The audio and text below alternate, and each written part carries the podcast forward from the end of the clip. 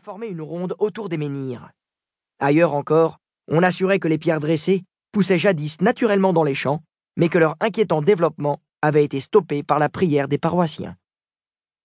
En réalité, que signifient ces étranges compositions? Honorent-elles les morts? Invoquent-elles les dieux? Définissent-elles un espace? À l'aube de l'humanité, les peuples se déplaçaient pour trouver plus loin, toujours plus loin, des étendues nouvelles, des terrains de chasse, des prairies, des pâturages. Après avoir traversé des plaines, franchi des montagnes et longé des fleuves, après avoir avancé devant eux, ils sont parvenus à ses limites.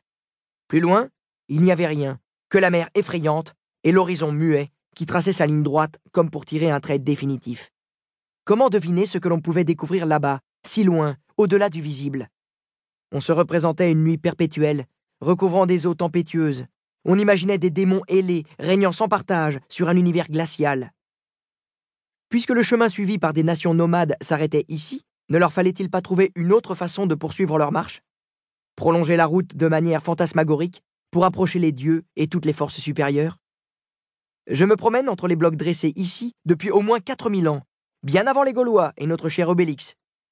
Que d'efforts entrepris pour déplacer ces pierres, les tailler, les dresser. Que d'efforts pour rendre hommage aux dieux redoutables et ouvrir les voies d'un ciel peuplé d'imaginaires. Que d'efforts pour dessiner ainsi la route hypothétique qui mènerait vers le monde de l'immortalité. Ces pierres alignées servaient certainement aussi à étudier les astres et à mesurer le temps. Elles auraient permis, par leur angle particulier, de suivre les mouvements des étoiles. Et l'on suppose que ces observations du ciel entretenaient un rite religieux dont on ne sait rien, mais auquel pouvaient être associés la lune et le soleil. J'aime imaginer que ces pierres prenaient tout leur sens face à l'astre du jour, dont l'éclat exprimait la vigueur des divinités.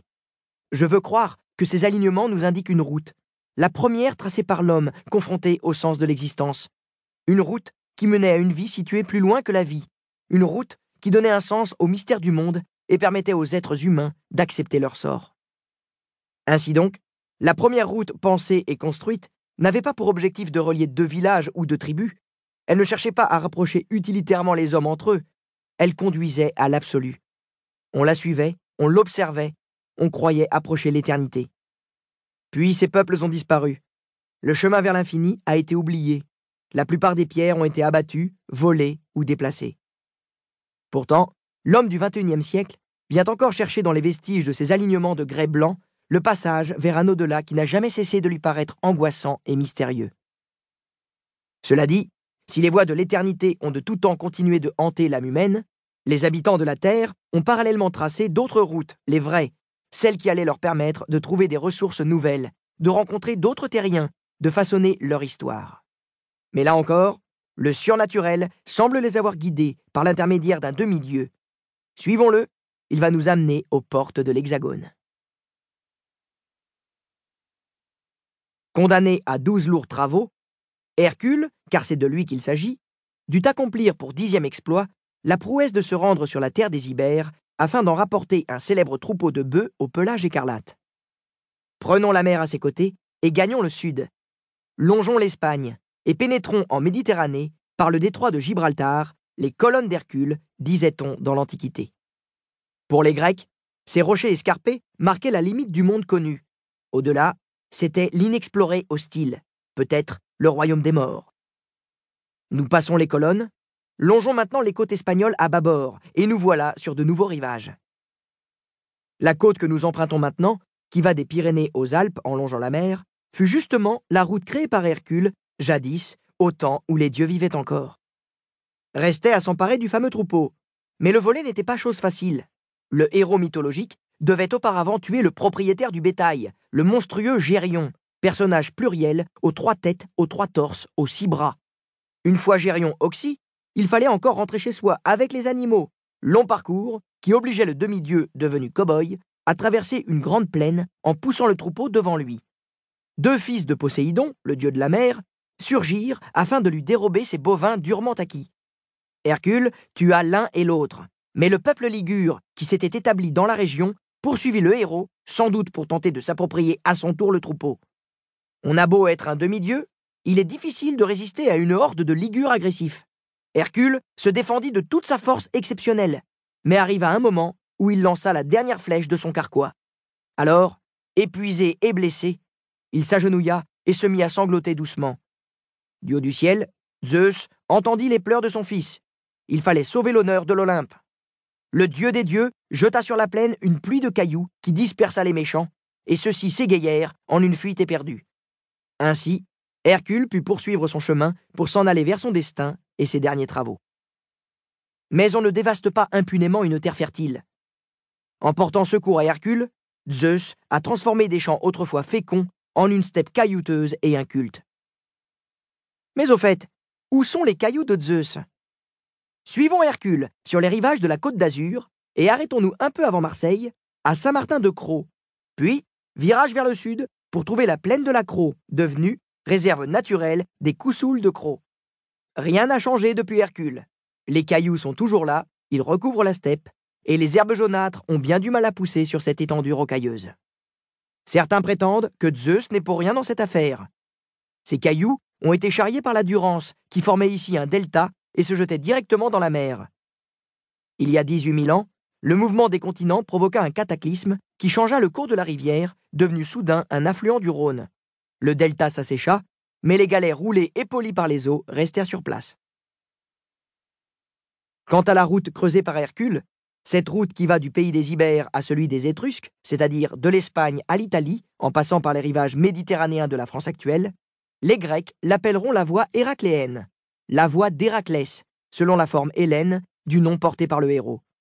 Son tracé plurimillénaire est repris aujourd'hui par l'autoroute A9 jusqu'à Arles. Une fois le Rhône franchi, deux itinéraires ont alternativement la préférence des archéologues pour rejoindre l'Italie. La route du littoral et la route intérieure, remontant la Durance et passant les Alpes au col de Montgenèvre. Plus tard, les Romains créeront sur ces deux tracés la voie Julia Augusta et la voie Domitia. Si l'on en croit la légende, Hercule a donc offert à l'Antiquité gréco-romaine la première voie, le premier chemin de l'Hexagone. Quoi qu'il en soit, ce tracé représente pour nous le mythe fondateur de la route, celle qui explore l'inconnu, celle qui permet au monde de se connaître et de se reconnaître. Ainsi, lorsqu'on suit cette route et bien d'autres, revivent tous ceux qui les ont tracés, qui les ont conservés, qui les ont irrigués de leurs espoirs, de leur ténacité, de leur souffle, pour unifier des provinces éclatées et engendrer une nation. C'est par le mouvement que des peuples se sont rassemblés autour d'une idée qui sera la France. Laurent Deutsch, Mézig. Chapitre 1 Sixième siècle avant notre ère. Des émigrés bien accueillis. De Marseille à la Bourgogne, par la route de l'étain. En mettant mes pas dans les pas d'Hercule, je me suis arraché à l'infini néant qui me narguait à la Gadjar. Le fils de Zeus a été comme un guide initiatique, une première réponse pour appréhender l'Hexagone. Grâce à Hercule, j'ai trouvé le courage de partir. J'ai pris le chemin de la découverte. Pour moi, le mythe d'Hercule creusant sa route représente l'un des mythes premiers qui ont façonné l'humanité. N'a-t-il pas insufflé aux Grecs de jadis la force de s'aventurer vers des rivages méditerranéens dont ils ignoraient tout? Les Grecs avaient pour habitude de mesurer le temps en Olympiade, période de quatre années séparant deux Jeux olympiques. Cette année-là était la première année de la 45e Olympiade, la 156e de la fondation de Rome, l'an 3161 de la création du monde selon les Juifs, 599 ans avant la naissance de Jésus-Christ. À Fossé, ville grecque située au bord de la mer Égée, en Turquie actuelle, les habitants se sentent un peu à l'étroit derrière les murs de leur cité. Ils décident alors d'envoyer des explorateurs faire un tour de Méditerranée, histoire de trouver l'endroit idéal pour établir une colonie. Habiles commerçants, ils ne songent ni à faire la guerre, ni à conquérir un empire. Ils aspirent simplement à ouvrir des comptoirs afin de favoriser la bonne marche de leurs affaires. Deux jeunes gaillards, Simos et Protis, sont désignés pour diriger l'équipée. Mais avant de partir, les deux compères jugent prudent d'aller consulter le fameux oracle du temple d'Artémis à Éphèse, l'autre grande localité grecque d'Asie mineure. Ils ont raison. Aucune entreprise humaine ne pourrait réussir sans l'approbation des forces de l'Olympe. Interrogé sur les chances d'une telle expédition vers des terres ignorées, Artémis en son temple parle par la bouche d'Aristarché, honorable matrone que sa réputation autorise à prendre la parole au nom de la déesse. D'ailleurs, la dame sait tout, puisque la divinité lui est apparue en rêve. Bonne fille, Artémis est d'accord. Elle protégera les bateaux et les hommes, mais à condition